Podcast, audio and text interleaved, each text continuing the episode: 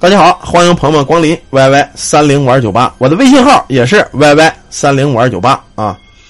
下边咱们直播间一个朋友提供的一个事儿，是他自个儿的本身对贝壳里啊本身的这个亲身经历。这老弟叫 S A D I N，我不会英文啊，我也不知道这个字母什么意思。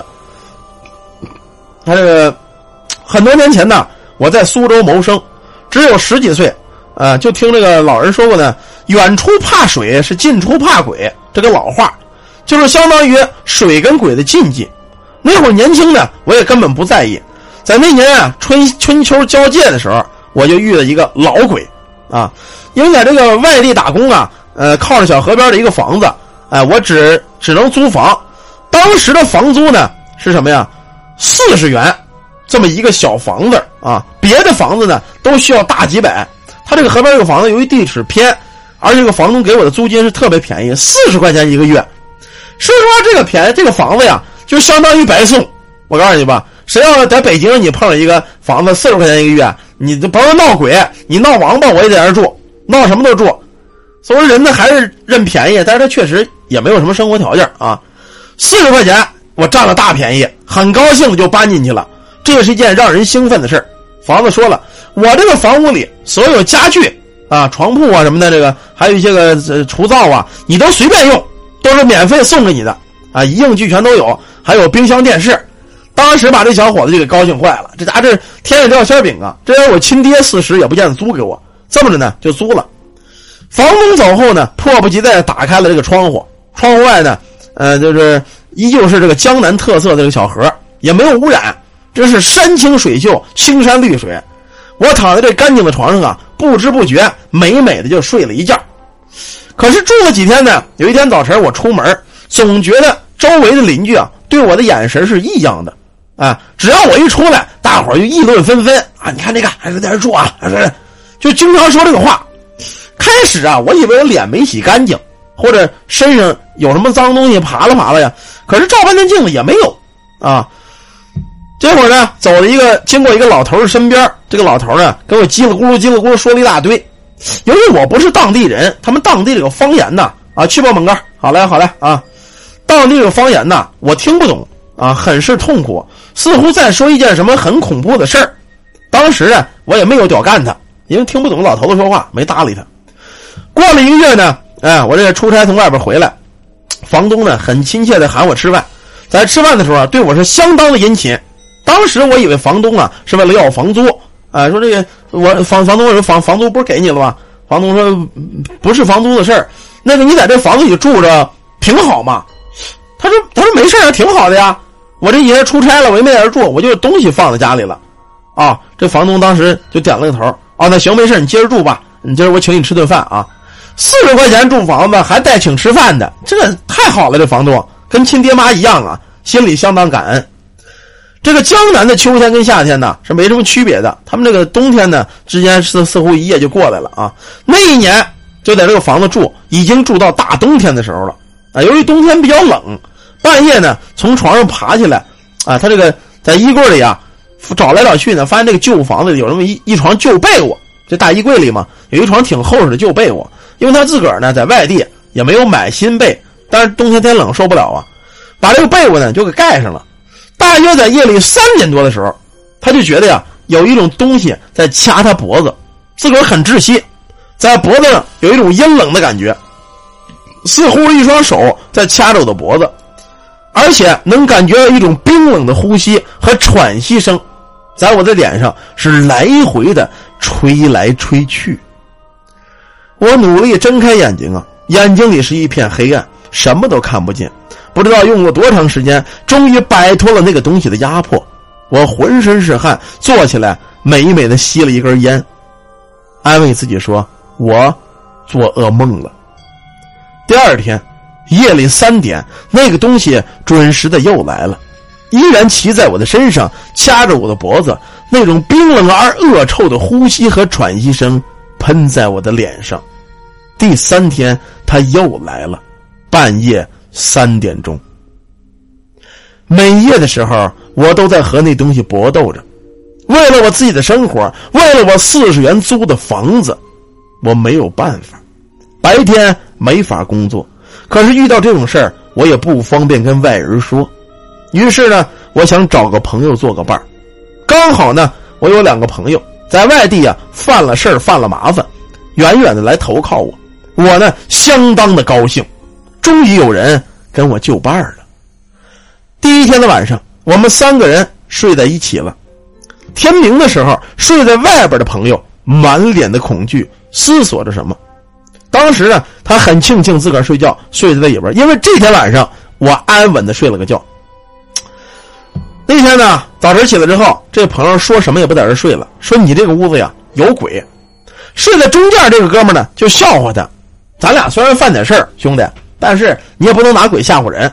来到这儿，咱们这老弟啊给咱们提供住处，已经算很感激了。你别挑三拣四的啊。可是这俩哥俩就说了，你不相信是吗？不相信，今天晚上我睡中间，你睡外边来。那哥们讲话说行啊，我睡外边睡外边，外边不就是被子头吗？凉点当天晚上，三个人回了家啊。第一次睡觉睡在中间这哥们儿，他躺到外边了。半夜三点，那个东西依然来了，趴在了他那个朋友的身上。睡了三天，等到第三天的时候，这两个朋友不约而同的跟他提出了辞职，呃，跟他提出了这个呃走，不在这住了。然后他问他们俩：“你们俩去干嘛呀？”这哥俩说了：“我，我们俩要回家自首。”这确实教育人啊！鬼压床，这俩犯事儿的都决定回家自首了，确实有神鬼一说。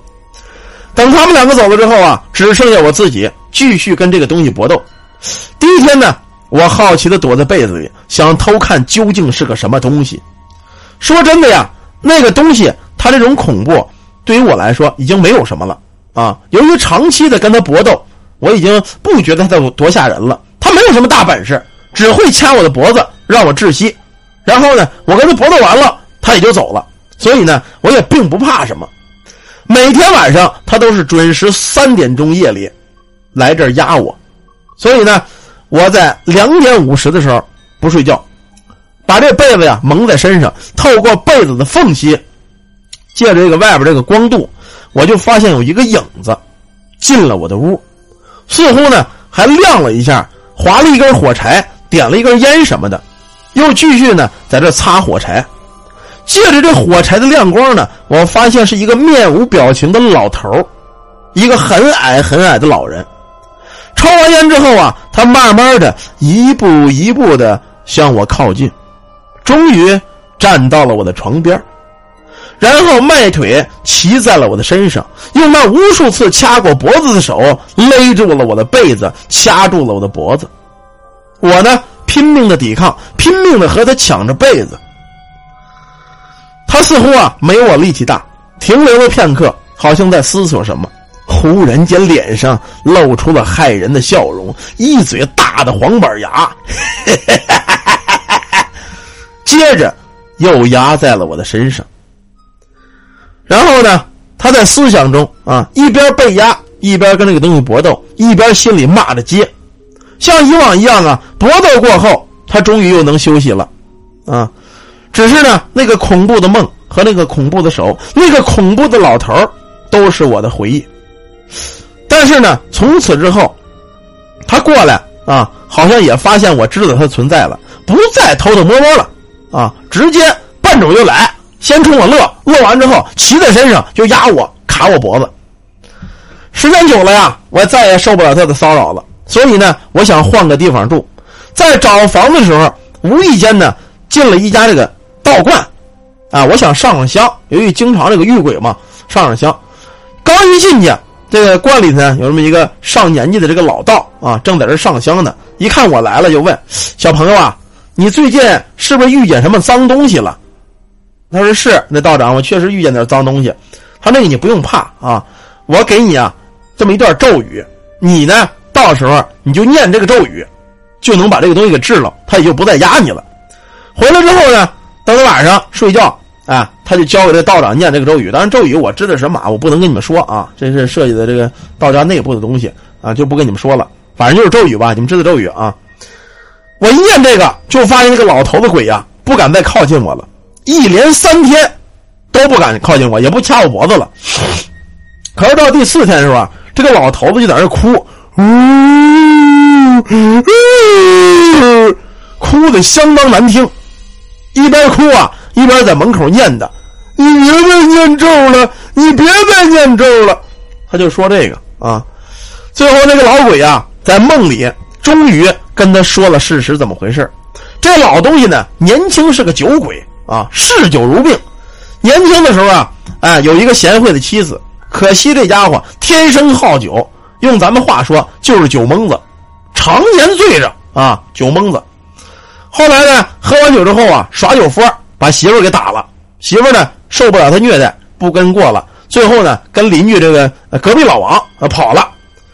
就这样啊，这小子到老了，一直也再没找过媳妇儿。村里人呢都知道他他妈就是一酒蒙子，没法跟他过日子。